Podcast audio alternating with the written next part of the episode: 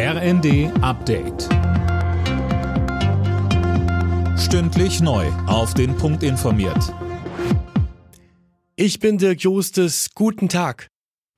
Die Laufzeitverlängerung der Atomkraftwerke in Deutschland ist heute erneut Thema im Bundestag. Zwei Tage nach der ersten Debatte steht die Abstimmung an. Die Meiler Emsland, Neckar-Westheim 2 und Isar 2 sollen angesichts der Energiekrise bis mindestens Mitte April kommenden Jahres am Netz bleiben.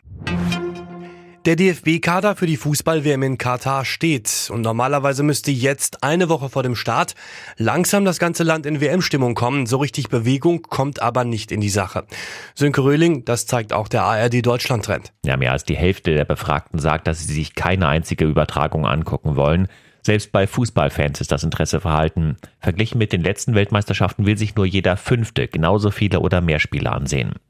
Grund für die große Zurückhaltung ist zum einen die Diskussion um die Menschenrechtslage in Katar. Viele wollen durch den Boykott ausdrücken, dass sie das nicht unterstützen. Zum anderen ist aber auch der Termin unglücklich. In der kalten und dunklen Jahreszeit will einfach keine WM-Stimmung aufkommen. In der Energiekrise bauen viele Staaten zu viel Infrastruktur für Flüssiggas auf. Auf der Weltklimakonferenz in Ägypten kritisierten Klimaschützer, dadurch würden der Ausbau der Erneuerbaren und damit der Kampf gegen die Erderwärmung gefährdet. Außenstaatssekretärin Jennifer Morgan sagte dazu im ersten wir müssen so viel Gas ersetzen. Es ist nicht, als ob wir das obendrauf machen. Deswegen bauen wir diese Infrastruktur auch, dass es bereit ist für grüne Wasserstoff. Und wir beschleunigen dann diese ganze grüne Wasserstoffdebatte. Also das ist diese Balance, was wir jetzt schaffen.